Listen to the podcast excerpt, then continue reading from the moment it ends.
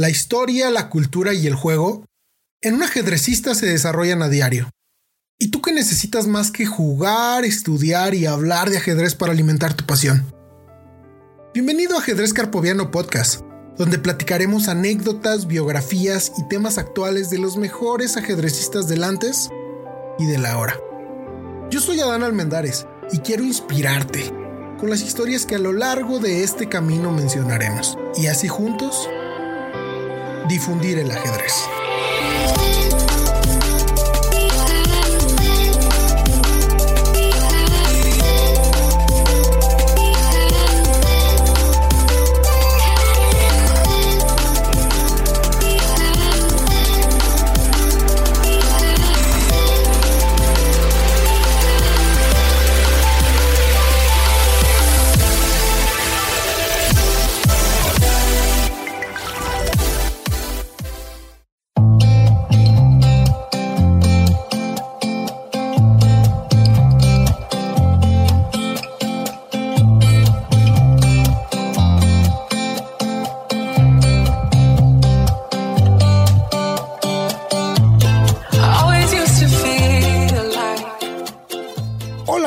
Queridos carpovianos, bienvenidos nuevamente. El día de hoy estamos en el episodio número 12 de Ajedrez Carpoviano Podcast, en la segunda parte de la entrevista con el gran maestro Julio Granda Zúñiga. en la entrevista anterior por ahí se tocaron temas bien importantes y nos quedamos en qué podría contribuir o qué consideraba el maestro Julio Granda que contribuía al ajedrez en general. Les recomiendo se echen esta entrevista. Por ahí más adelante hay recomendaciones del maestro de cómo, de cómo entrenar, de cómo sobrellevar al ajedrez, de cómo sobreponerse a los problemas de ajedrez. Y recuerden que esa es la finalidad de este podcast, ¿no? Que, la gente conozca cómo, cómo todos tenemos problemas, cómo los grandes jugadores tienen problemas. Y el secreto realmente es cómo sobreponerse a ellos para poder llegar a la grandeza no me queda más que agradecerles a aquellos que, nos escuchan eh, capítulo con capítulo y les hemos preparado esta entrevista. Espero les guste. Nuevamente quiero agradecer al maestro Julio Granda y a su equipo que, hicieron posible esta entrevista y mucho más al ingeniero Edgardo Pacheco que también este, durante toda la entrevista fue quien la estuvo guiando y la verdad lo hizo de la mejor manera. Los dejo con la entrevista, con la continuación, la parte 2. Aquí termina la entrevista y nos vemos al final. Ahorita regresamos. Sí, sí, sí. Eh, sin, embargo, tienes notables victorias. Creo que le has ganado a Salov, le has ganado a jugadores grandísimos, maestro. ¿Cuáles consideras tú que han, sido tus o que son tus principales, eh, que tienes muchas, principales virtudes, cualidades, talento? ¿Qué, qué, es, consideras tú que son las principales cualidades que los jóvenes que van a escuchar esta entrevista de Adán deben imitar, deben seguir? ¿Cuál es tu legado para el ajedrez? Y no nada más para el ajedrez, porque también es muy sabido en todo el mundo que eres una gran persona, que tienes un gran corazón. Y, eh, ¿cuál, es la, tu herencia hacia los ajedrecistas, maestro? Sí, más que todo que eh, el ajedrez... Eh, como había dicho antes, es más que un juego, ¿no? Es un juego que tiene algo muy especial, donde incluso cuando tú juegas tiene la propiedad de que, eh, como si formara parte de tu vida. Entonces, uno tiene que tratar de eh, ser lo más coherente en una partida, jugar de la, de la manera más, eh, más coherente con tu pensamiento, ¿no? O sea, y que eso se puede extrapolar a la vida misma, ¿no? Porque en el ajedrez, pues, como en la vida, si uno piensa bien, si uno medita bien, si uno hace bien las cosas, eso de alguna manera va a repercutir favorablemente en tu vida. Entonces eso también creo que es un buen, es un buen, eh, un buen eh, mensaje que nos deja el ajedrez. Entonces, eh, yo lamentablemente pues no he tenido ese rigor analítico que definitivamente hace falta en cualquier actividad, ya Einstein lo decía, ¿no? 99% de transpiración, 1% de inspiración. entonces, eh, entonces yo me gustaría ¿no? que, que el ajedrez lo tomen como algo, Fischer decía, ¿no? El ajedrez es algo muy serio, ¿no? Hay que tomarlo como un juego que nos va a divertir, evidentemente, porque al fin y al cabo es un juego, pero también que nos puede servir mucho en la vida. Y, y eso es lo que, lo que yo quiero transmitir de alguna manera. Que, que la gente lo tome con mucha más, más seriedad. Con más seriedad y que, y que traten de, eh, de aprender siempre, ¿no? Como la vida, ¿no? En la vida uno, por más edad que tenga, siempre hay algo nuevo para aprender. En el ajedrez también. En el ajedrez siempre hay algo nuevo que aprender. Hay otros deportes, incluso el fútbol que me gusta tanto, es pues limitado, ¿no? Porque en realidad hay goles de, muchas maneras, pero son parecidos, ¿no? En cambio, en el ajedrez siempre hay algo nuevo y ya sabemos las, todas las combinaciones que se pueden dar, ¿no? Son prácticamente infinitas para el conocimiento humano. Sí, eh, hablando un poquito de tu estilo, maestro, ¿te consideras un jugador un poco más táctico, más estratégico? ¿Sientes que tienes un estilo universal? Porque eh, al ver tus partidas, pues has jugado de todo, maestro, pero ¿qué sientes que, es tu principal fortaleza eh, en tu estilo? Sí, creo que mi estilo al final fue derivando hacia más posicional. incluso, ¿no? Tuvo una etapa, obviamente, en el proceso de, ir mejorando tu nivel, de que dejaba muchas, eh, muchas algunas lagunas, digamos, eh, posicionales. Sin embargo, eso lo, fui puliendo poco a poco y, luego ya alguien me decía, no, caramba, ahora, ahora eres más, más consistente, más sólido, entiendo mejor el ajedrez. Y entonces yo creo que más, más mi estilo es posicional, porque también estoy comentando, justo en chess.com me pidieron que comentara mis mejores ocho partidas. Y, y luego también para mi canal de YouTube he estado comentando, las, o he comentado ya porque ya terminé ese, ese ciclo con, con, al margen del resultado, ¿no? que casi han sido todas derrotas frente eh, a campeones mundiales. Y ahora estoy comentando partidas contra jugadores del nivel pues, de Shirov, de, de Gata Kamsky, de, de Anishigiri, el joven holandés, y, así, ¿no? Entonces, eh, mi estilo creo que, entonces, ya que estaba analizando esas partidas, trataba de, de, encontrar pues algún ataque, algún ataque eh, violento, pero no, no, no, no, mi estilo no va por ahí, más, más es un, un estilo que, que me gustan las maniobras, me gustan posiciones así un poco cerradas para, para hacer maniobras a largo plazo. Entonces, eh, ahí es donde me siento más cómodo. Pero claro, me gustaría también, me gustaría también jugar alguna partida así espectacular, ¿no? Que pocas veces, incluso me, acuerdo que hace algunos años estuve en un torneo, me parece que fue un torneo en Holanda, y le gané a, a Pedras Nicoles. Pedras eh, como su nombre se puede intuir, era muy, muy rocoso, ¿no? una piedra, ¿no? Eh, era un jugador top 10 y sobre todo era muy sólido, era muy difícil ganarle, Y incluso yo había jugado algún match, un triangular con Nogueiras en Cuba, y él lo había ganado, y yo lo tenía contra las cuerdas y se, se zafaba, Entonces me costaba ganarle a mí. Hasta que un, hasta que un momento le jugué una partida bastante loca, media caótica, así, pero donde lo, lo puse bajo presión y le terminé ganando, ¿no? Entonces Piquet, este gran maestro holandés que, que Piquet. Sí, Jerome, Piquet, eh, me dijo, así se, le, así se le juega a este hombre. Pero claro, no, no es mi característica. Normalmente, mi, estilo es más, más posicional. Maestro, eh, intentando relacionar el fútbol con el ajedrez, quiero aventurarme y preguntar, de pura casualidad, ¿usted no es contención o defensa central? Sí, sí, yo mi, estilo se caracteriza por, eh, por la marca. Me gusta, me gusta hacer un juego de, despliegue físico y, marcar, quitar la pelota, pero no. Eh, Juan Eduardo me, me, recuerda dribleando un poco, pero creo que he perdido, he perdido esas características. Que más me caracterizo por marcar, quitarla y pasarla.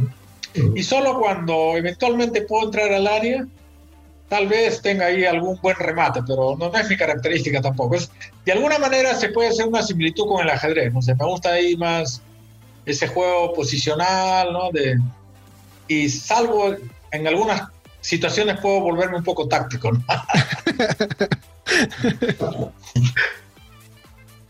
Oye, maestro, es muy común hablar de, valores, ¿no? Los, campeones mundiales, igual que los grandes deportistas, los, los campeones del ajedrez, tienen sus valores, ¿no? Dicen, no, pues mi valor es este, no, mi valor es este otro. Cuatro o cinco valores. ¿Cuáles crees tú que son los tres, cuatro valores principales para, para, ser un campeón, para ser un campeón no solo como deportista, sino como persona? ¿Qué, ¿Cuáles dirías que son los valores fundamentales que, tienes y que la gente debe tener también? Yo creo que el ajedrez eh, es un juego eh, muy, muy preciso que requiere pues un análisis muchas veces concreto, pero también da eh, opciones a la subjetividad. Pero lo que sí tenemos que tener es un rigor analítico, una objetividad. Entonces yo he visto que yo he visto en todos los campeones, por más que tengan un, el, un ego y un elo muy alto también, entonces que, eh, que no les guste perder, ¿no? Pero que son muy rigurosos cuando pierden una partida. Saben dónde se han equivocado, qué tienen que hacer para entonces. Yo creo que esa es la principal virtud y que tiene que tener un gran campeón, ser muy objetivo, muy riguroso y muy autocrítico, que todo eso está entrelazado. Entonces yo destacaría esa como la, el, principal valor en, un campeón, ¿no? La, la, autocrítica y la objetividad. Y por supuesto las virtudes tradicionales, ¿no? Si no hay pasión, evidentemente es muy difícil que, que un gran campeón, por más talento que tenga, puede destacar, ¿no? O sea, si analizamos la historia del ajedrez, de Capablanca, ¿no? Hay ese mito de que eh, tenía tal, tal talento, porque lo aprendió a los cuatro años, que el ajedrez para él era respirar, y probablemente es cierto, ¿no? Pero en realidad él, no, sé, no sé hasta qué punto él entrenaba todo, él decía que, que eh, estudiaba durante la partida, no, durante la partida estudiaba. Puede ser que sea cierto también, no, no, no voy a poner en duda su palabra porque no, no, no es grato entrar en una controversia con alguien que ha fallecido y con una leyenda de ese nivel, pero, eh, pero yo creo que dentro de todo él siempre estaba en el ambiente del ajedrez, él siempre estaba respirando ajedrez. Entonces, eh, incluso cuando, cuando él ya, en la víspera que fallezca, él está en un club de ajedrez en Nueva York y, por y, entonces respiraba ajedrez. O sea, tal vez no haya tenido ese rigor, pues, como lo tuvo Alequine, como lo han tenido, pero yo creo que la pasión competitiva siempre la ha tenido, ¿no? Y para él debe haber sido muy frustrante que Alequine no le considere la revancha. Pues ese, ese haber sido una situación muy desagradable para Capablanca, ¿no? Pero todos los grandes campeones, pues, tienen una gran pasión, ¿no? Eh, ni hablar, eh, no, ese es otro requisito imprescindible para destacar en cualquier actividad. Y el talento, pues, que es algo implícito, ¿no? Porque sin talento eh, no se puede llegar a ningún lado. Tiene que haber necesariamente. Ahora, se puede, se puede eh, de alguna manera, con el trabajo, compensar el talento, ¿no? Pero, y, y, nos damos cuenta, ¿no? Nos damos cuenta, por ejemplo, entre Caruana y Carsen, ¿no? yo, yo a Carano lo veo, que lo conozco y le tengo mucho cariño también, pero lo veo como un producto de laboratorio. Y, luego por eso que cuando juega partidas rápidas eh, con Carlsen no tiene casi opciones. Carlsen pues es el súper talento, ¿no? Pero de alguna manera también con trabajo se puede, se puede compensar un poco, pero no, no estamos diciendo que, que Carano no tenga talento, evidentemente lo tiene en gran medida, tal vez no la medida de, de otros grandes campeones, pero también es un súper talento, evidentemente. Ahorita, que mencionas lo, del trabajo, que es una, una parte importantísima, y que mencionas que parte de tu gran superación era bien revisando tus propias partidas, ¿no? Que en otros deportes, eh, digamos, eh, Hugo Sánchez, un gran jugador de México en la historia a nivel mundial, él tomaba películas de, su desempeño en los partidos de fútbol y mejoraba, eh, no nada más cómo hacía las chilenas, sino cómo hacía los pases, cómo hacía esto, cómo hacía el otro. Se quedaba a final de las partidas, de los partidos de fútbol, a tirar, no sé, 500 penaltis o no sé cuántos, ¿no? Él solo.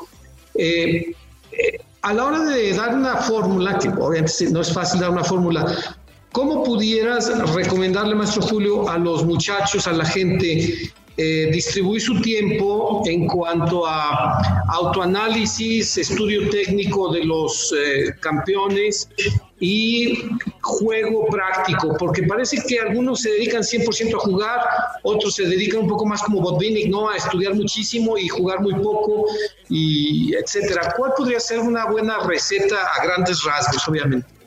En la vida, de alguna manera, que por más que sea tan compleja, la vida, mucho más que el ajedrez, pero el ajedrez también es complejo. Tenemos que buscar una, una, una especie de equilibrio, que no es fácil porque no, no, hay, no hay una medida, no hay una fórmula que nos diga, ya, haces esto, cada persona es un mundo.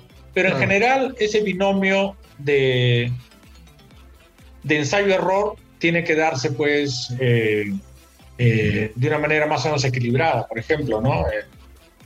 Eh, tienes que estudiar o sea, uno tiene que siempre tener como fuente tus propias partidas, porque es ahí lo que, lo que marca tu, tu nivel de juego, tu evolución. Pero para mejorar tienes que tomar como referencia, pues, eh, partidas los mejores, ¿no? Pero tratar de entender. O tampoco se le puede pedir a un niño que recién está aprendiendo a mover las piezas que empiece a ver partidas de Carlsen, de fichas, de los mejores campeones. No, pues.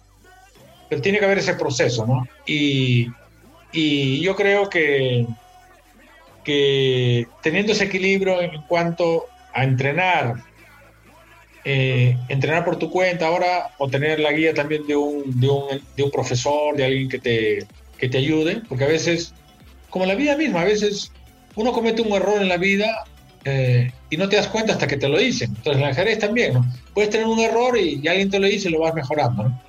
Entonces, ambas cosas tienen que estar equilibradas, tanto la, eh, la teoría como la práctica. Yo creo que... Y no, y por ejemplo, ¿no? Paco Vallejo, el gran maestro español que el año pasado dio una vuelta por Latinoamérica, estuvo en Lima, en Perú también. Eh, a él le preguntan, pues, porque se entiende, ¿no? Eh, se entiende, ¿no? Cada quien lo asimila de una manera. Yo lo lo asimilo con, con bastante tranquilidad, aunque es, es, una, es una pregunta trillada, muy, muy recurrente, en el sentido de que aquel que quiere mejorar en ajedrez, pues en ese afán, quiere pues eh, todos los consejos posibles, quieren de alguna manera una fórmula secreta, ¿no? Que no la hay definitivamente, ¿no? Entonces Paco decía, ¿no? Yo voy a hacer un libro y cuando alguien me pregunta cuál es, ya, compra mi libro. compra mi libro para que, ¿no? Ahí, ahí está la fórmula.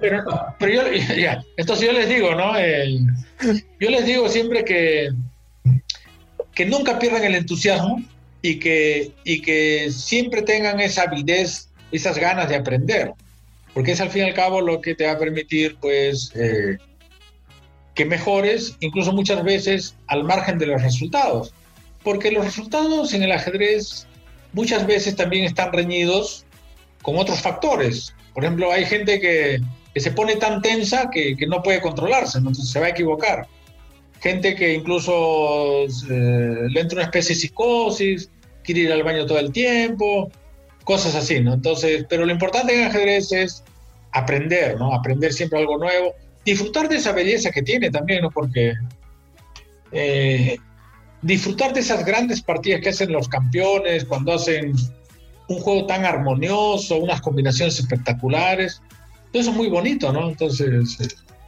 el ajedrez también tiene ese incentivo no solamente lo que uno puede hacer, sino lo que, lo que puedes observar subiendo tu nivel, porque a medida que tienes más nivel, más vas a disfrutar del ajedrez.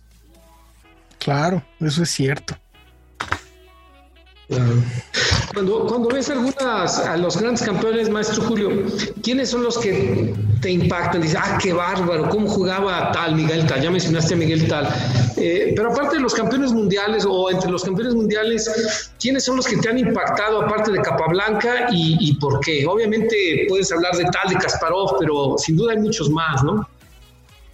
Sí, Capablanca no me impactaba tanto porque no había visto casi sus partidas, pero eh, Capablanca tiene una aureola, pues, una aureola que, que, sigue todavía, ¿no? Sigue vigente porque en nuestro mundo hispanoparlante es el, primer, el único campeón de la historia y en realidad, pues, eh, no hay duda que está entre los mejores de la historia y como talento natural probablemente sea, sea el, el más destacado ¿no? en ese aspecto. ¿no? Aunque eso siempre es un tema subjetivo, ¿no? Pero eh, de todas maneras, luego ya ahora que estoy dando clases, que me estoy dedicando a esta faceta de entrenador, ya estuve jugando muchos años, eh, eh, más de 40 años prácticamente jugando torneos. Entonces, veo sus partidas y realmente se nota que tiene una armonía, ¿no? o sea, su juego tiene una armonía, tiene una, una sencillez pero que tiene, eh, que tiene ¿no? mucha, mucha profundidad. ¿no? ahí escribí en su reseña, ¿no? magia capablanquina que con la sencillez, hecha genialidad, estampa de exquisita inteligencia el espíritu latino. Quizás el misterioso destino nos privó de memorables partidas, cuando de aquella que disputabas con la muerte no saliste vencedor, pero el resplandor de tu ingenio nos sigue cautivando hasta hoy.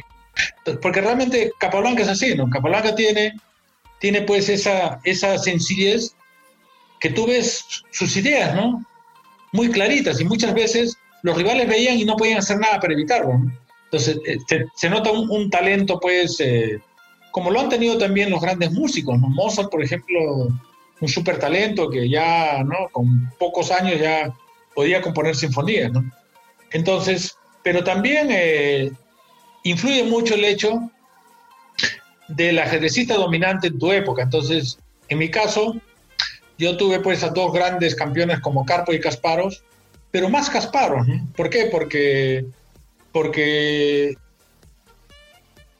yo, incluso fíjate, yo cuando voy en primer torneo internacional en, en Puerto Rico el año 79, eh, yo la verdad que creo que ni sabía bien de Carpos, ¿no? a que era el, campeón mundial vigente, ¿no? el campeón mundial reinante, como también se dice.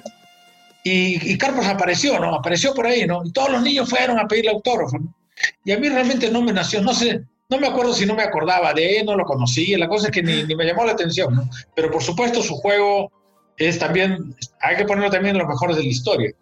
Pero como yo era muy joven, entonces no había visto sus partidas como para que me impactara tanto. Sin embargo, eh, aparte de la paliza que me dio Kasparov en el año 86, Kasparov pues eh, ya era el campeón dominante cuando yo era muy joven, cuando yo, ya tenía el nivel para entender más el ajedrez. Entonces a Kasparov tenía que ponerlo dentro de los más grandes porque eh, ese nivel pues, y sobre todo que, que, que tenía pues, o sea, ya eh, si bien a tal hay que ponerlo como el precursor, ¿no? Incluso yéndonos, más a la antigüedad, lo, podríamos poner a Morsi, ¿no? Precursores del juego dinámico, que es el que realmente, ¿no? Entonces, pero ya tal lo era y Kasparov ya lo desarrolló, pues, en, una medida superior. Por eso es que, que les ganaba incluso a Carpos, ¿no? esa partida famosa en Linares del año 93, que todas las, casi todas las, o todas las piezas de Carpos en un momento están en primera línea, ¿no? En de rey donde sacrifica un peón de D6 y luego todas las piezas de Carlos, que tenía ese defecto de tirarse un poco para atrás. En cambio, Kasparov pues tenía ese juego dinámico por excelencia y yo creo que, que eso también influye, ¿no? Pero si se tratara de poner a los mejores campeones, pondría Capablanca, evidentemente, porque también hay esa familiaridad con él por ser hispanoamericano. Luego, eh, Tal también lo pondría, eh, Fischer, eh, Kasparov. A Karpov también lo pondría porque realmente el, nivel técnico que, demostró pues, fue muy... Y de ahí se enriqueció Kasparov. Kasparov justamente se volvió un jugador muy completo a raíz de tantos enfrentamientos con Karpov. Con Karpov. Y luego a Carlsen también lo pondría, ¿no? Porque una pregunta, ¿cuál es tu sentimiento hacia Botvinnik, que fue campeón mundial, recuperó el título con, obviamente ganó el torneo de la Abra en el 48, ¿no? Venció a Capablanca cuando era joven, este, le ganó a Tal, le ganó a Smyslov y solamente vino perdiendo, bueno, con Bronstein también, y vino perdiendo el título nada más con Petrosian cuando ya era un poco mayorcito. Eh, ¿Cuál crees que sea su legado al ajedrez? Creo que fue hasta maestro de Kasparov, si no me equivoco. Eh, ¿Cómo lo tienes a él conceptualizado, maestro Julio? Mira, mi ignorancia, mi ignorancia, eh, alguien incluso alguna vez me dijo, eres un analfabeto. sí, y, creo que tenía razón, ¿no? Porque no, como no había, como no tenía cultura ajedrecística, no. En cambio, ahora mi faceta como entrenador tengo que, tengo, o sea, lo, lo, que no hice, lo que no, lo que debía haber hecho y no hice en mi, en mi época como jugador, lo estoy haciendo ahora como entrenador. Entonces recién estoy apreciando a Botvinnik, porque realmente eh, eh, sus partidas están llenas de lógica. Tiene una lógica tremenda, ¿no? Eh, incluso hoy día en una clase enseñé una partida que juega con Spielman, un Spielman viejo, no, el, no el inglés, sino el otro, Spielman, como que no sé cuál será la pronunciación adecuada. y y, le gana en, 12 jugadas, ¿no? Le, le, atrapa la, la, dama porque el otro hace un dama B6, se come dama B2 y luego, y luego la dama queda, queda atrapada ahí, ¿no? Y tiene que abandonar porque pierde una pieza, ¿no? O sea, tiene que para salvar la dama tiene que, ser, que, perder una pieza, pero está perdido, ¿no? Entonces, y ves, todas las jugadas de Bolvini son lógicas, ¿no? O tiene una lógica. Eh, entonces, recién realmente estoy apreciando eh, el legado de Bolvini, porque realmente eh, se notaba que no tenía un talento tan espectacular como tal, por ejemplo, pero sin embargo tenía tal rigor analítico y tal capacidad de trabajo que, ha dejado una escuela que realmente todos tenemos que estar agradecidos a ese trabajo tan importante que ha hecho y que, efectivamente, ¿no? Tú ves, eh, tú ves sus partidas, sus comentarios, todo lo que, lo que ha dejado para el ajedrez y realmente es, es algo impresionante. Maestro, entonces, ahorita todo lo que ha mencionado, usted recomienda estudiar a los campeones, o sea, conocer su, historia, conocer su vida, conocer sus partidas. Sí, definitivamente. Yo les cuento una pequeña, una pequeña tipo anécdota que escuché, que cuando justamente Botvinnik, ¿no? Eh, lo tenía eh, ya muy bien eh, ponderado a Kasparov y era su alumno, pues Kasparov empezó a destacar desde muy jovencito, le pidió que eh, analizar el match de 1927 entre estos dos colosos del ajedrez, Capablanca y Alekhine. Y eh, como se lo pidió Botvinnik, Kasparov definitivamente se lo tomó muy en serio y estuvo dos años, dos años comentando ese match.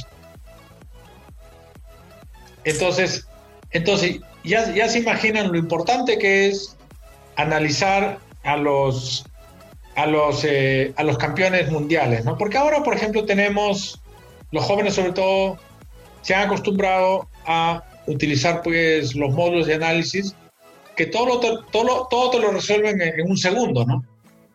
Pero sin embargo, no te hacen comprender el ajedrez de una manera más amplia. Obviamente, eh, si tú desarrollas un, un, estilo dinámico, te va a ayudar porque eso es el ajedrez actual, ¿no? Pero a veces hay momentos en que no todo es dinámica, es como la vida, ¿no? Hay momentos que uno tiene que tener un poco de calma, de tomar precauciones y cosas así, y eso te lo van a dar los clásicos. Entonces yo siempre recomiendo que no se ignore a los clásicos, a los campeones mundiales, incluso a jugadores del pasado como Morphy, porque Morphy ya se adelantó a su época. Morphy, eh, cuando empezó a, destacar en Estados Unidos, los europeos eh, no lo veían con mucha simpatía y él, consciente de su gran talento, quería que los los europeos vayan a Estados Unidos. Como los europeos no iban a ir, entonces él tuvo que ir a Europa. Y en Europa demostró pues que tenía otro nivel y por eso es que de alguna manera eso influyó para que perdiera interés por el ajedrez, porque claro, vio que, que era el mejor, que no había resistencia y dijo, ya, ¿para qué, para qué me dedico al ajedrez si, si no hay...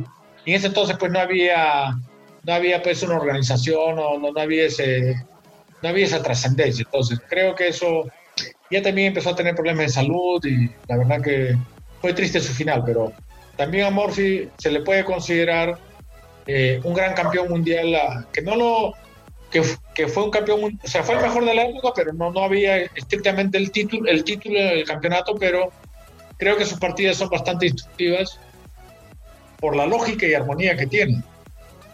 Claro, el dinamismo que desarrollaba, ¿verdad?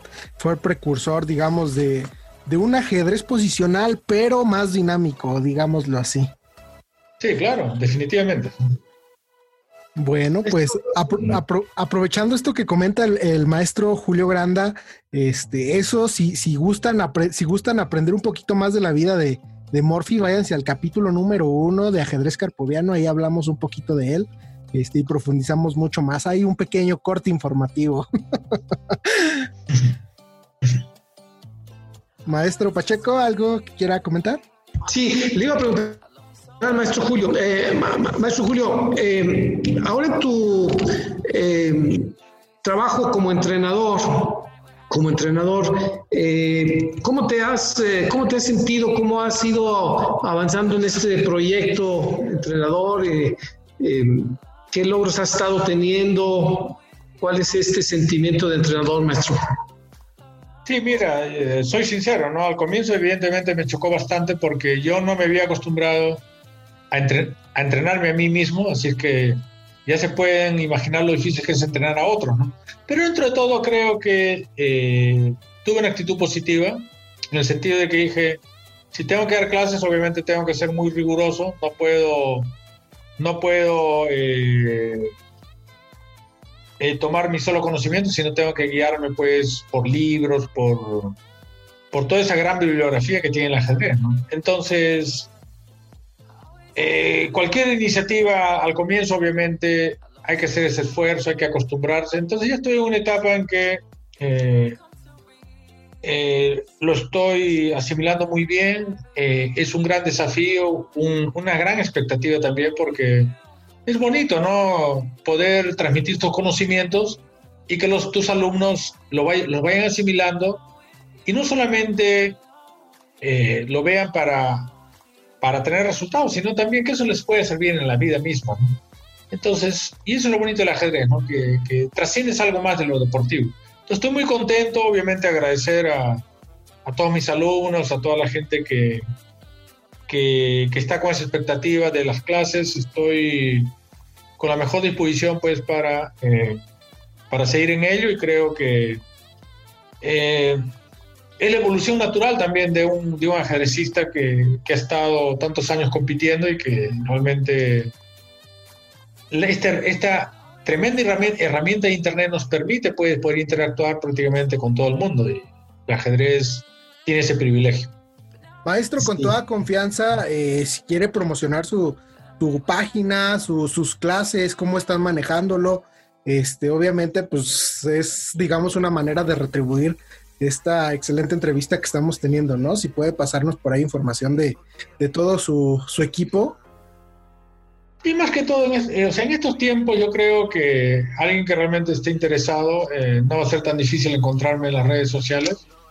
Ahora, eh, como parte ineludible de estos tiempos modernos, uno tiene que estar, pues, yo soy del, somos del, del siglo pasado, pero ya hay que adaptarse a estos tiempos modernos de una manera positiva, evidentemente. Entonces, tengo, tengo pues eh, todas las redes sociales importantes, digamos, Instagram, Facebook, eh, Twitter y todo eso. Y tengo mi canal de YouTube también, pero en realidad creo que sigue siendo todavía de los más populares el Facebook, así que tengo mi página ahí, GM Julio Grande, así es que eh, ahí me pueden escribir, creo que ahí también pueden, eh, pueden eh, acceder a algún tipo de información, mis reseñas que estoy haciendo sobre estos campeones mundiales. Eso los puede también guiar como para que vayan a, mi canal de YouTube, poder ver las partidas que estoy comentando. Y la idea es ir creciendo poco a poco. No quiero, no quiero ir de una manera muy acelerada porque trato de hacer las cosas bien, con pausa sin prisa, pero eh, sin pausa, ¿no? Entonces, eh, entonces, poco a poco, ¿no?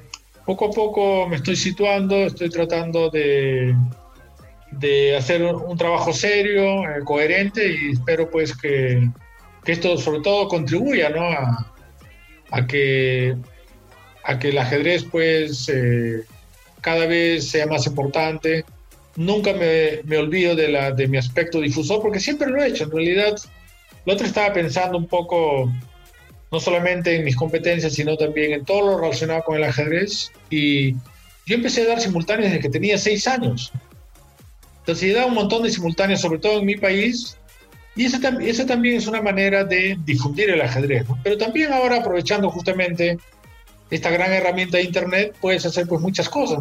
Tengo más adelante la expectativa de dedicarme más eh, a mi canal de YouTube, o sea, darle más incidencia a mi canal de YouTube y poder hacer, aprovechando justamente toda esta modernidad, hacer cosas más dinámicas, más entretenidas, porque el ajedrez es entretenido, pero al que está interesado. Pero poder motivar también a gente que de pronto no sabe nada de ajedrez, por ahí tienen el estereotipo que es un juego difícil, que aburrido, tanto tiempo, pero si tú lo haces más atractivo, aprovechando justamente tantas herramientas que nos da la modernidad, pues creo que sería una contribución importante para, para seguir difundiendo la ajedrez. Entonces tengo perspectivas y la verdad que extraño todavía un poco jugar, pero ya eh, entiendo que todo tiene un principio y un fin, ya son muchos años que he estado compitiendo y ya ha llegado el momento de eh, intentar pues tratar de trascender más como entrenador que como jugador. Incluso viendo el lado bueno de la pandemia, maestro, eh, pues el ajedrez se ha, popularizado un poquito más, ¿no? O sea, a pesar de que es un juego que se puede jugar presencialmente, por toda la tecnología que ya tenemos, ahora hemos aprovechado para, digamos, hacerlo más digital y darle más promoción en la parte, eh, la parte digital, vaya. Efectivamente, si es que eh, si es que algo positivo tiene la pandemia es para el ajedrez, ¿no? Porque la verdad que el impacto que está teniendo es terrible, no solamente empezando obviamente por, por tantas vidas perdidas, sino también por, por los efectos que inevitablemente va a traer esto, ¿no? es una semi paralización del mundo y que eso hay que pagarlo, de una forma u otra hay que pagarlo pero en el caso del ajedrez realmente ha venido bien. Incluso, eh, como doy clases de todos los niveles, a veces tengo que dar también, incluso a veces, y, eso me divierte, no, no me... Eh, y he escuchado a algunos grandes maestros decir, no, qué incómodo enseñar a unos niños que recién están aprendiendo, que apenas saben mover las piezas, que hay que enseñarles el peón al paso, eh, el abogado y cosas así. Pero yo lo tomo, yo lo tomo muy bien. Entonces, e incluso he visto ahí por curiosidad, porque ahora en internet, en YouTube, por ejemplo, puedes ver, ¿no? Entonces he visto, por ejemplo, eh, a algunos eh, importantes, evidentemente, porque tienen, tienen esa habilidad, de que enseñan a mover las piezas y ver que tienen más de un millón de visualizaciones. Entonces digo, qué bien, caramba, qué bien que, que el ajedrez ya tenga ese impacto. Entonces, obviamente, a mí también me gustaría en algún momento hacer un vídeo enseñando ajedrez pero tratar de aportar algo más, ¿no? Y eso sirva también para que venga otro que lo haga mejor y así creo que todos podemos contribuir a que el ajedrez se difunda mucho más. Una cosa que sería maravillosa, maestro Julio, después de tantos años, es que ya que acabe esta pandemia, nos pudieras dar una visitadita acá en México, mano. Conoces a todo mundo, todo mundo te aprecia, todo mundo te quiere, todo mundo te conoce. Y, este, y en Guanajuato, eh, Ahorita, por ejemplo, nos está dando un cursito, un curso el maestro Ramosito Huertas, entrenador de Arencibia. Imagínate que nos empecemos a enriquecer con gente como, como él, gente como tú, etcétera. Sería una cosa maravillosa para, para el estado de Guanajuato, para México, obviamente. Pues encantado, ¿no? Esperemos que, que toda esta situación eh, eh, poco a poco nos devuelva la normalidad soñada, porque también que nos sirva reflexión, ¿no? A veces uno tiene cosas que no valora y ahora hay que valorarlo porque estamos en una situación tan distinta, tan excepcional que estamos bastante limitados. Entonces, ver que la vida muchas veces eh, uno no valora cosas tan. Por ejemplo, ahora mismo dar, me gustaría darle un abrazo a mi padre, ¿no? Y no puedo dárselo por toda esta psicosis generada, ¿no? ¿Entiendes? Entonces, eh, ver también, ¿no? O sea, ser reflexivos con todo esto que está pasando para que de alguna manera nos haga reflexionar y tratemos de ser mejores personas. Y obviamente lo que me decías, eh, mandar un saludo a Huerta, evidentemente, que coincidimos con él en el, en el Mundial de Gaudal que ganó justamente Arencibia, Walter. Y, y, claro, yo encantado de ir a México, es un país bastante querido. He sentido muchísima, muchísimo cariño y afición en México las veces que he ido. Me hubiera gustado ir más veces, incluso lamenté cuando desde el 80 tuvo que pasar todo ese siglo, de todos esos, todos esos, eh, todos esos años que quedaban para terminar ese siglo, y recién en este nuevo siglo pude volver, pude volver a México. Y claro, más he ido, salvo Morelia, prácticamente solo, salvo Morelia y Sinaloa, pues que, que fue hace tantos años, no he ido por, por, por, tantos lugares bonitos que tiene México, ¿no? Y, Así es que que quede pendiente entonces esa visita a Guanajuato. Sirve que, no, sirve que nos lo llevamos a conocer las momias de Guanajuato, maestro. Sí, sí, sí, sería fabuloso, maestro Julio. No, pues encantadísimos que pudieras venir. Esperemos que esto, esta cosa pandemia que dices, que, que, ya termine pronto, ¿no? Ya esperamos que ya acabe. Sí, sí, yo creo que es, es el, el, anhelo de todos. Lamentablemente, todavía, según lo que leo, tanto en México como en Perú, todavía está esto fuerte. En Europa, como que ya la situación se está normalizando poco a poco y esperemos pues que para el próximo año ya estemos ya mucho mejor. Bien. Maestro, eh, como bien eh, vamos a ponerle un poquito de picante a la entrevista. Esta pregunta también se le hice al profe Pacheco y es como que va, a ser una pregunta característica del podcast. Quisiera preguntarle cuál fue la experiencia más difícil que tuvo que atravesar referente al ajedrez y cómo la sobrellevó. Esto para que la gente que nos escucha pues pueda, pueda apreciar, pueda ver cómo eh, todas las personas eh, atraviesan momentos difíciles, pero el que se logra levantar y el que se logra, eh, el que logra enfrentarse a ellos es el que triunfa y pues vea hasta dónde ha llegado, ¿no? Mira, en realidad no tengo así una, un episodio así traumático en mi carrera. Obviamente ha habido episodios difíciles, pero tampoco tanto, ¿no? Por ejemplo, fue frustrante una vez quedar último en un torneo. Torneo bastante fuerte, por cierto, ¿no? Y, la verdad que, que te afecta, ¿no? Porque dices, eh, queda último, eh, sientes que podías haberlo hecho mucho mejor, que de pronto tu nivel no, era para que quedes último, pero también eso te sirve luego de reflexión para que te des cuenta, pues, ¿no? Qué te has equivocado. Yo creo que está marcado por, por mi estado de ánimo. A veces no iba al torneo con, con el mejor estado de ánimo y creo que es algo muy importante que uno tiene que cuidar. ¿no? el estado anímico, porque eh, cuando uno está pues eh, bien equilibrado, con buen ánimo, evidentemente eso se va a reflejar en, en, cualquier actividad y más en el ajedrez que es algo tan especial, donde tienes que enfrentarte a alguien fuerte, eh, que obviamente quiere ganarte, quiere... Y también pasa que cuando tú no estás en forma, obviamente todos todos ven tu debilidad y, quieren ganarte, ¿no? Ya, y cuando tú quieres reaccionar ya no puedes. Y es algo bastante frustrante, ¿no? me pasó hace muchos años en Madrid, quedando último en un torneo, un torneo fuerte, como decía. Pero creo que eso me ayudó para, para luego, eh, más que todo, cuidar mi, mi estado anímico y, y, tratar de ir en mejores condiciones, ¿no? Incluso algunas veces he tenido algunos problemas anímicos y me he sobrepuesto. Recuerdo también eh, que se hizo un torneo iberoamericano en Quito, en la capital de Ecuador. Yo tenía las mejores opciones para ganarlo. Tenía eh, medio punto de ventaja y me bastaba el empate para eh, ganar el torneo. Sin embargo, me tocaban las piezas negras contra Iván Salgado, de gran maestro de España, gallego él, y, no pude dormir toda la noche. No pude dormir. Era tal la. No sé, y casi no me pasaba eso.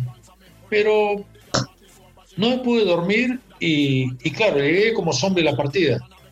Pero de alguna manera ese estado no le quita mérito a Iván que me ganó una partida muy bonita. Me hizo un sacrificio ahí muy bonito, así es que, que, quede, que quede ese recuerdo. ¿no? la final del, del campeonato iberoamericano tuvo una, buena partida, pero yo realmente estaba como zombie. Entonces, tiempo después, eh, estaba jugando en España un torneo de doble ronda, ¿no? Doble ronda, que es mucho más difícil. Y tampoco había podido dormir toda la noche por la presión, circunstancias así. Entonces, voy en la mañana afectado y, me gana, me gana bien un gran maestro joven de, lo español, que me gana muy bien, eh, Arribas, Y, eh,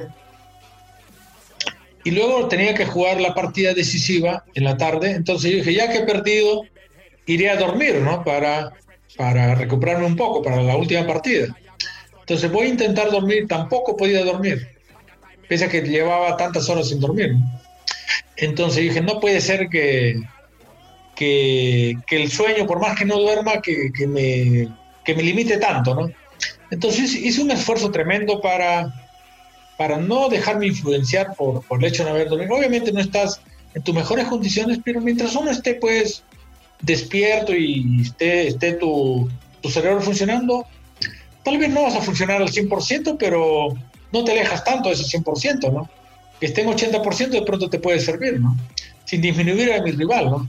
Tenía la ventaja de que llevaba las piezas blancas, cosa que no había pasado en la primera partida. Así es que obviamente también tenía que ser, eh, ser eh, inteligente, no plantear pues una apertura muy, de una, una apertura muy, muy abierta, tenía que jugar de una manera más, más técnica y, terminé ganando esa partida. Entonces, en, circunstancias difíciles uno tiene que realmente tratar de sobreponerse a ello, no, dejarse dominar por la adversidad y, y tener ese, ese temple ¿no? de, de, hacerle frente. Así que eso es lo que ahora mismo se, se me viene al pensamiento de, relativo a esa, a esa inquietud. Esto que comenta eh, me hace mucho clic, maestro, de verdad, y creo que es algo bien importante y que a todos nos pasa, ¿no? Hay algunas veces que nos toca un muy mal torneo y, uno piensa y dice, chale, le he dedicado muchísimo tiempo al, ajedrez y me, va un mal torneo y te comienzas a desanimar y luego terminas por irte a la tangente de, de dejar el ajedrez y dedicarte a otra cosa. Pero pues lo importante es seguir y estar constante y tarde o temprano el ajedrez no es fácil, pero tarde o temprano los resultados se van a ir dando, ¿no? Sí, pues claro, al fin y al cabo, eh, cuando alguien tiene un nivel ya de conocimiento como para darle expectativas de conseguir mejores resultados, luego las diferencias son pequeños detalles. Obviamente desde, la cuestión técnica hasta la cuestión psicológica, eh, física, son muchos detalles. Entonces, si uno cuida todos esos detalles, evidentemente vas a estar construyendo eh, un mejor competidor que se va a reflejar en los resultados. Eso, que dices, maestro, me, hace recordar un poquito a, un comentario que hacía este Michael Woods, eh, un gran golfista de los Estados Unidos, un campeón mundial eh, de, americano, ¿no? Que decía justamente la pequeña diferencia, ¿no? Decía, eh, yo tengo un, nivel determinado, el que me sigue para mí le saco poquitito, ¿no? Décimas en el, en el score de, de los golfistas. Sin embargo, en cuestión de ingresos le sacaba como 5 o 10 millones de dólares, ¿no? Entonces, eh, creo que lo que comentas es importantísimo porque también la diferencia entre un corredor de 100 metros con el que le sigue son centésimas o quizás hasta milésimas. Los corredores, los nadadores. La diferencia entre uno y otro es una cosa pequeñísima en términos de, performance, ¿no? del desempeño. Pero eso puede ser la diferencia entre una medalla y una no medalla, ¿no? O un campeonato, un no campeonato, un título, no sé parece que una diferencia tan pequeña signifique tanto, parece difícil de creer, pero es la realidad, ¿no? Sí, porque ahora mismo en el ajedrez también vemos muchísima competencia porque Kasparov de alguna manera, sin quitarle méritos para nada, pero creo que él tuvo eh, una ventaja al comienzo porque él tenía mejores programas para analizar las partidas y, eso pues le permitió una preparación mucho más exhaustiva, mucho más profunda. Incluso a veces ganaba de una manera concreta con análisis que él ya los tenía muy bien y aparte el, mérito también de tener una memoria tan prodigiosa. Pero ahora vemos que todos tienen, todos tienen ahí los módulos de análisis, tienen supercomputadoras, tienen sus equipos, tienen todo. ¿Y por qué siempre hay uno mejor?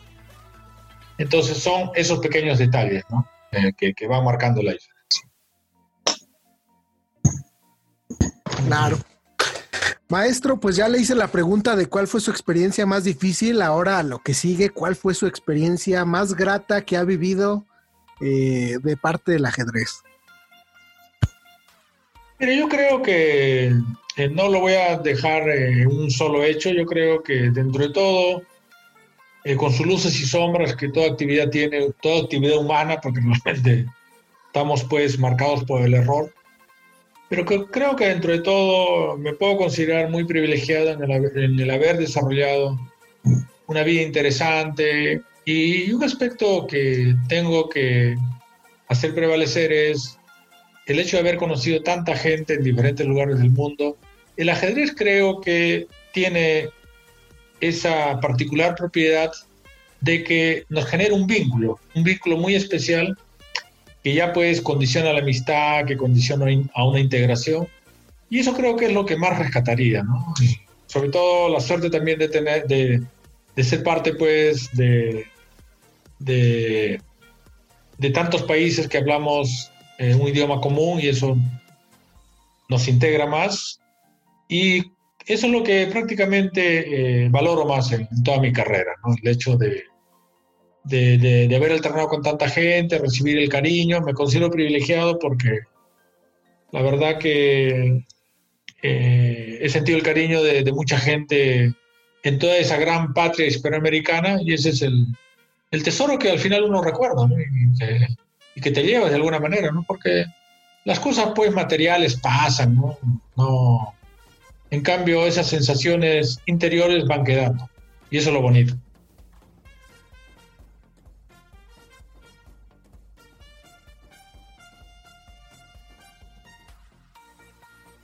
Sí, como que se ha ido la comunicación. No, aquí, aquí sigo. Ah, ya. Ah, un, este, silencio reflexivo. sí, fue un silencio reflexivo, maestro. Todo eso apenas lo estamos digiriendo.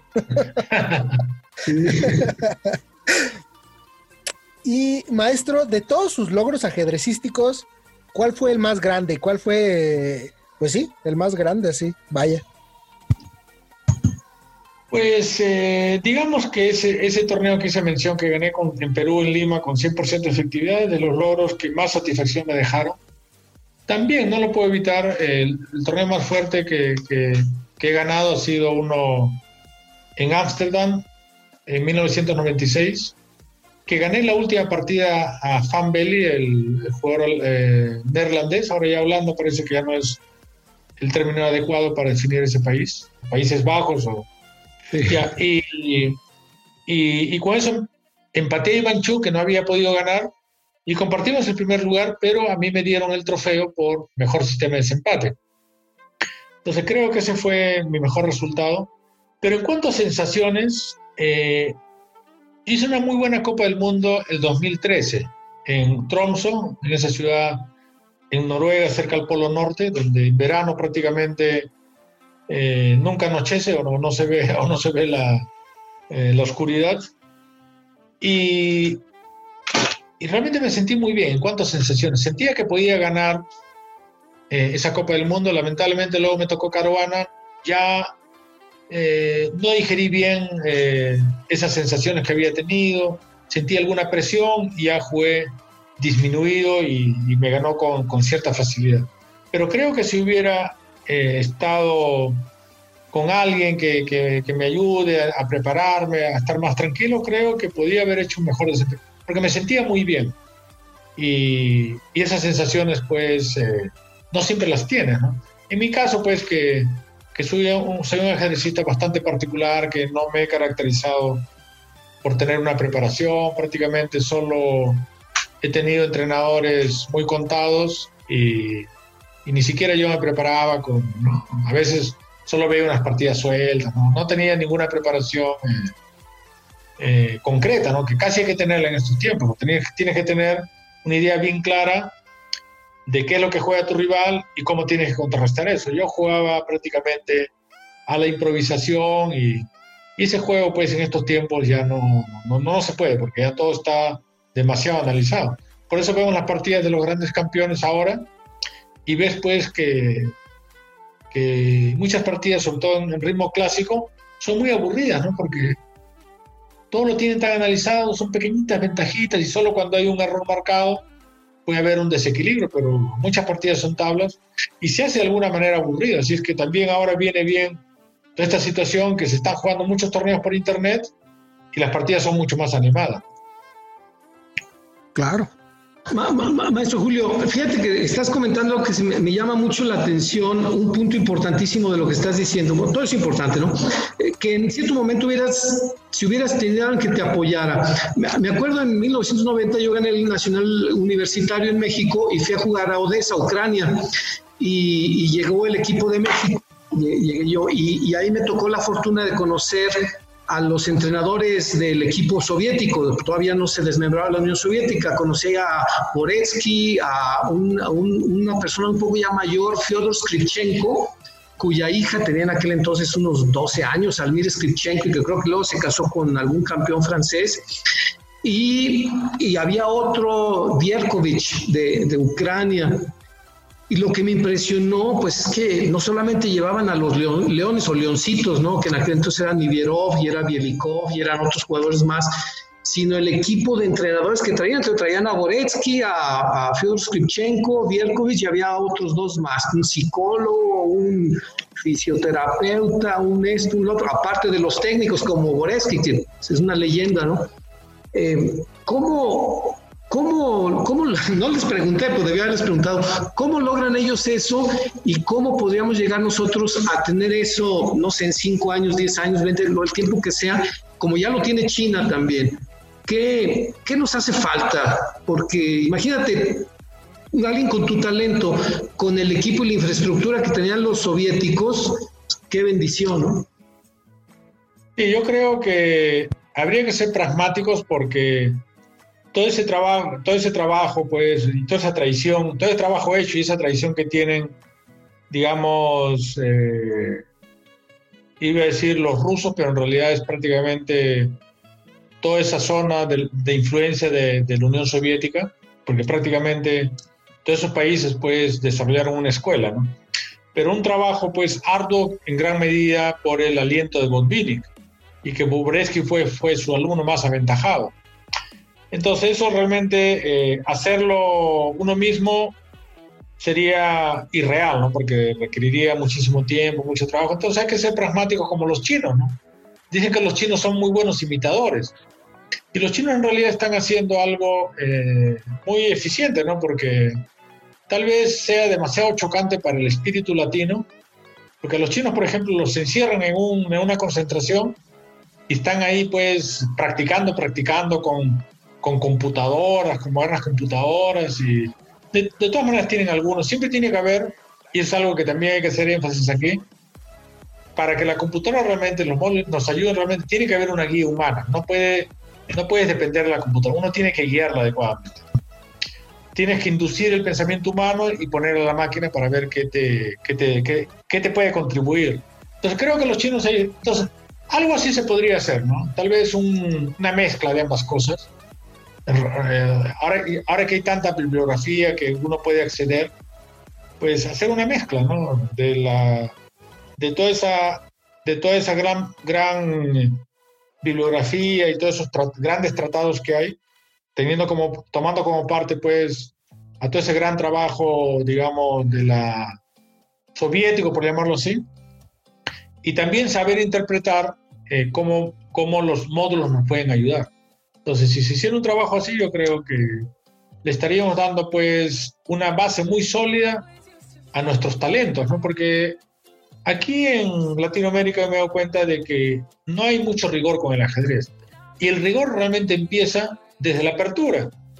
Si no tenemos una buena apertura, evidentemente por más talento que podamos, podamos tener, vamos a llegar pues a un medio juego eh, en situaciones disminuidas, peores, y no vamos a poder entonces, ese rigor hay que hacerlo y, para eso pues hay que, hay que, hay que ser tan pragmáticos, ¿no?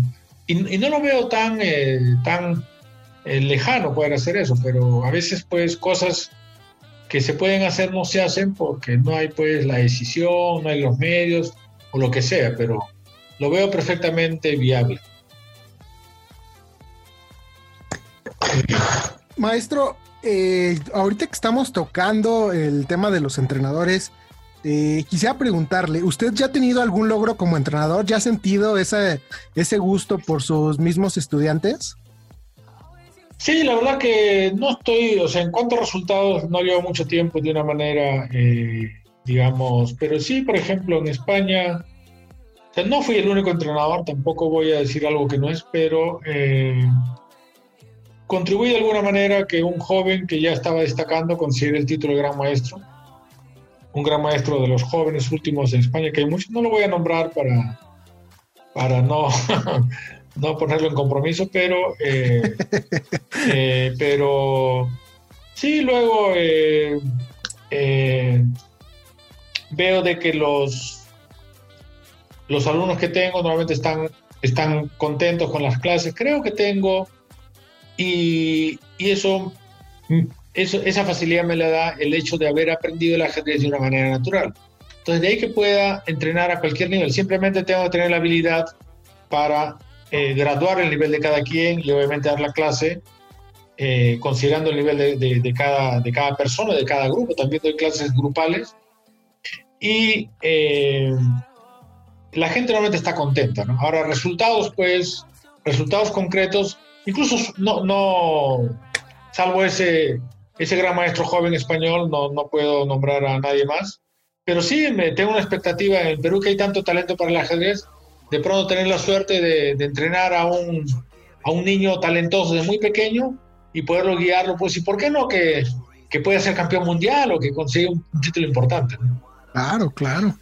Sí. Oiga, maestro, aprovechando ya la confianza, aquí el profe Pacheco eh, tiene su club de, de top class.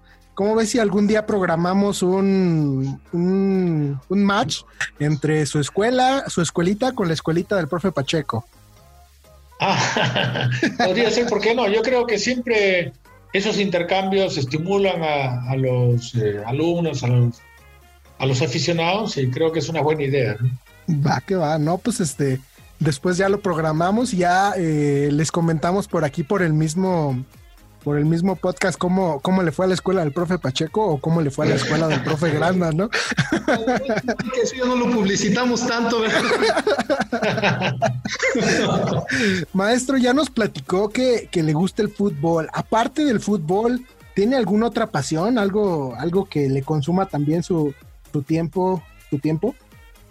Sí, la gran pasión que tengo es eh, trabajar en el campo, aunque suene un poco disonante pero esa es mi gran pasión. Entonces vivo en el campo, tengo una casa huerta y por mí podría estar todo el día trabajando en el campo, pero claro, eh, el campo normalmente, a no ser que tengas una gran extensión, no es muy rentable y bien trabajoso, así es que es ahora mismo mi hobby, digamos. O sea que cuando termino una clase me doy una vuelta por mi, por mi huertita y si me da tiempo alguna pequeña faena y con eso ya me relajo. Esa es mi, esa es mi gran pasión también. ¿Y qué es lo que planta en su huerta, maestro? Sí, en algún momento tenía la expectativa de tener unos 64 variedades de árboles frutales. No es tan fácil conseguir, pero no tengo espacio para tantos, así es que tengo unos veintitantos, unas veintitantas variedades, que no está mal, ¿no? Y es un privilegio levantarme y poder comer una fruta directamente del árbol, que no solamente tiene otro sabor, sino también tiene como una especie de energía positiva. Así es que es algo muy, muy bonito que, que tienes que ser del campo de alguna manera para, para entenderlo mejor y disfrutarlo. Oiga, maestro, ¿y usted que ha plantado sus arbolitos? ¿Los ve como sus hijos? Así como, ay, mi arbolito este, me dio una frutita como de agradecimiento o algo así.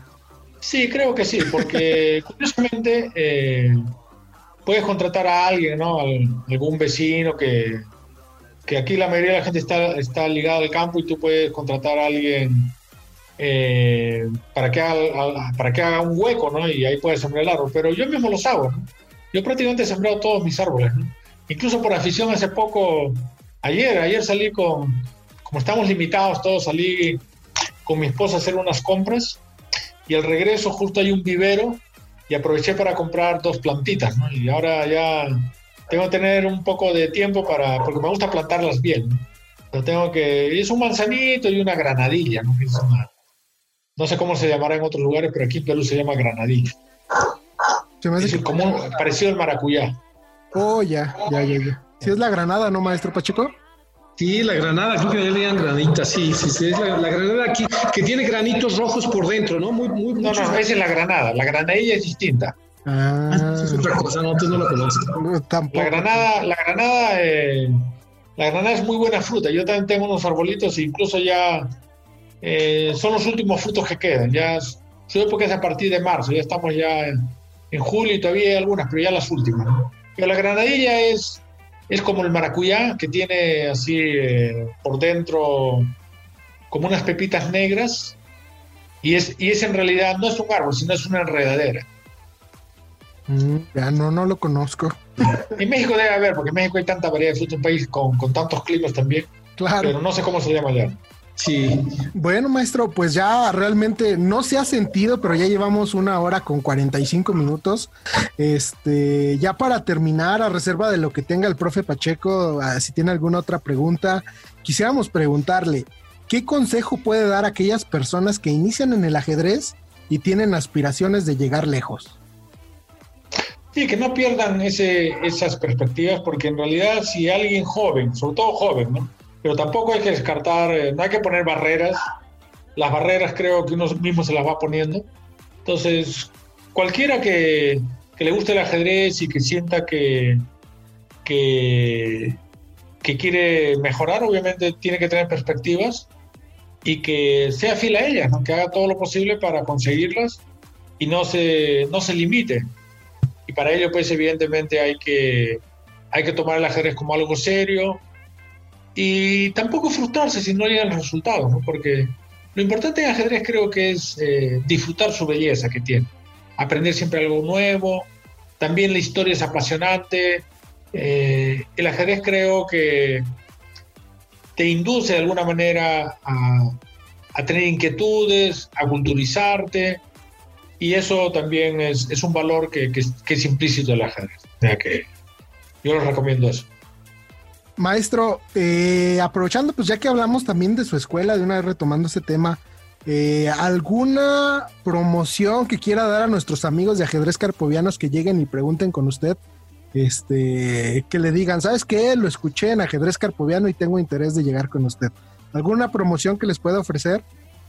¿Podría ser algo especial, algún descuento? Sí, ¿para qué? Por no no, no voy a, rehuir eso porque yo creo que en estos tiempos uno tiene que estar pues eh, dando opciones a la gente, sobre todo en estos momentos difíciles también. Hay, creo que se puede hacer una promoción especial, así es que no, no, no, no rehuyo esa, esa iniciativa que has tenido. Gracias más bien.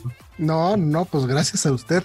Eh, pues bueno, amigos carpovianos, este, ya lo escucharon, así que si tienen interés de formar parte de la escuela del, del maestro Julio Granda, pues aprovechen y vayan y pregunten y, y pues ya para terminar, profe Edgardo, ¿tiene alguna otra duda?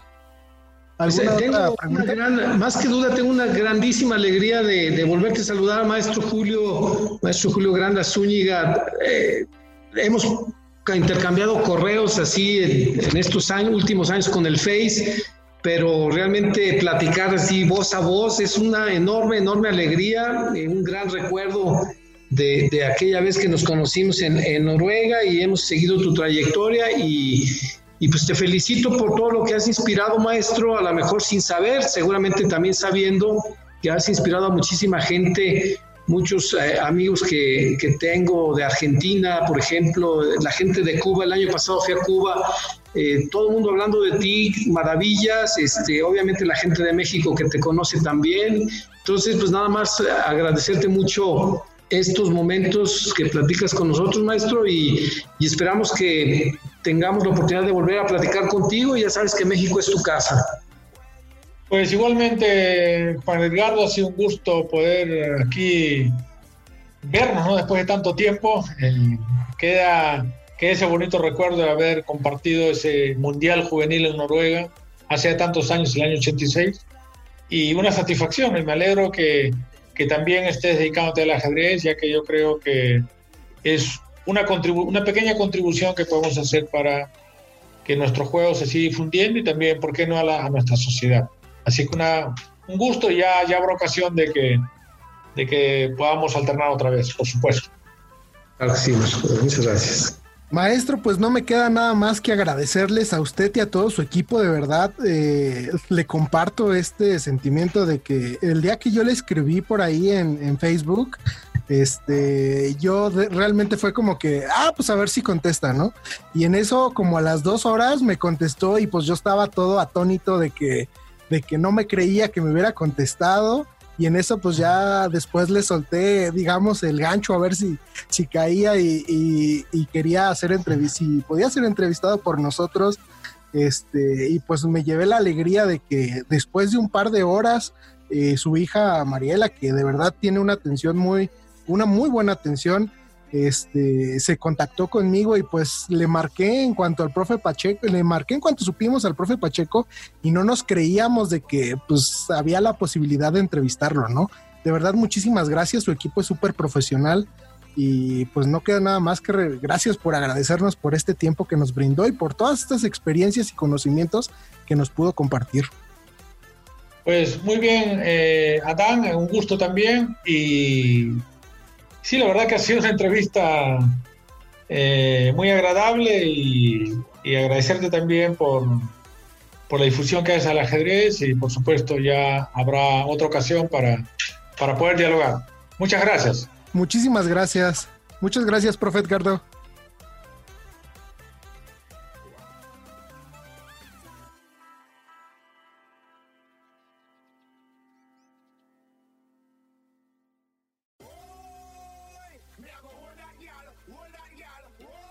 Pues bueno, mis queridos carpovianos, este es el final de la entrevista con el maestro Julio Granda. Espero les haya servido de mucho, espero hayan aprendido mucho con todos los conocimientos que nos compartió el maestro Julio Granda.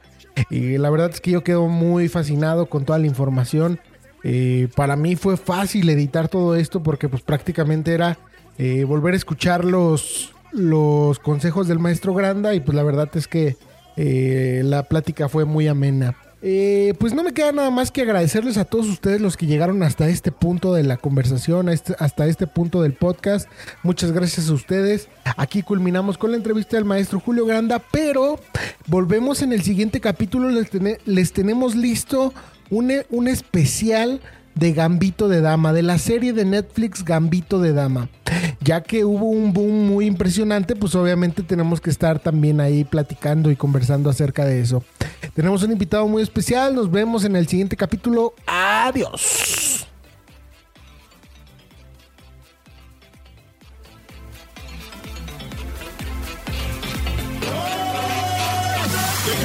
Girl beg you like a pick me in the shower. Me back up me pants and me pull over. The girl got the sofa, she bend over. Me just that the ship and drop the anchor. The girl she a scream and a beg and a holler. I said the man rock a push it little further. When me push it little further, she bought me murder. And that time you know say it's all over. So.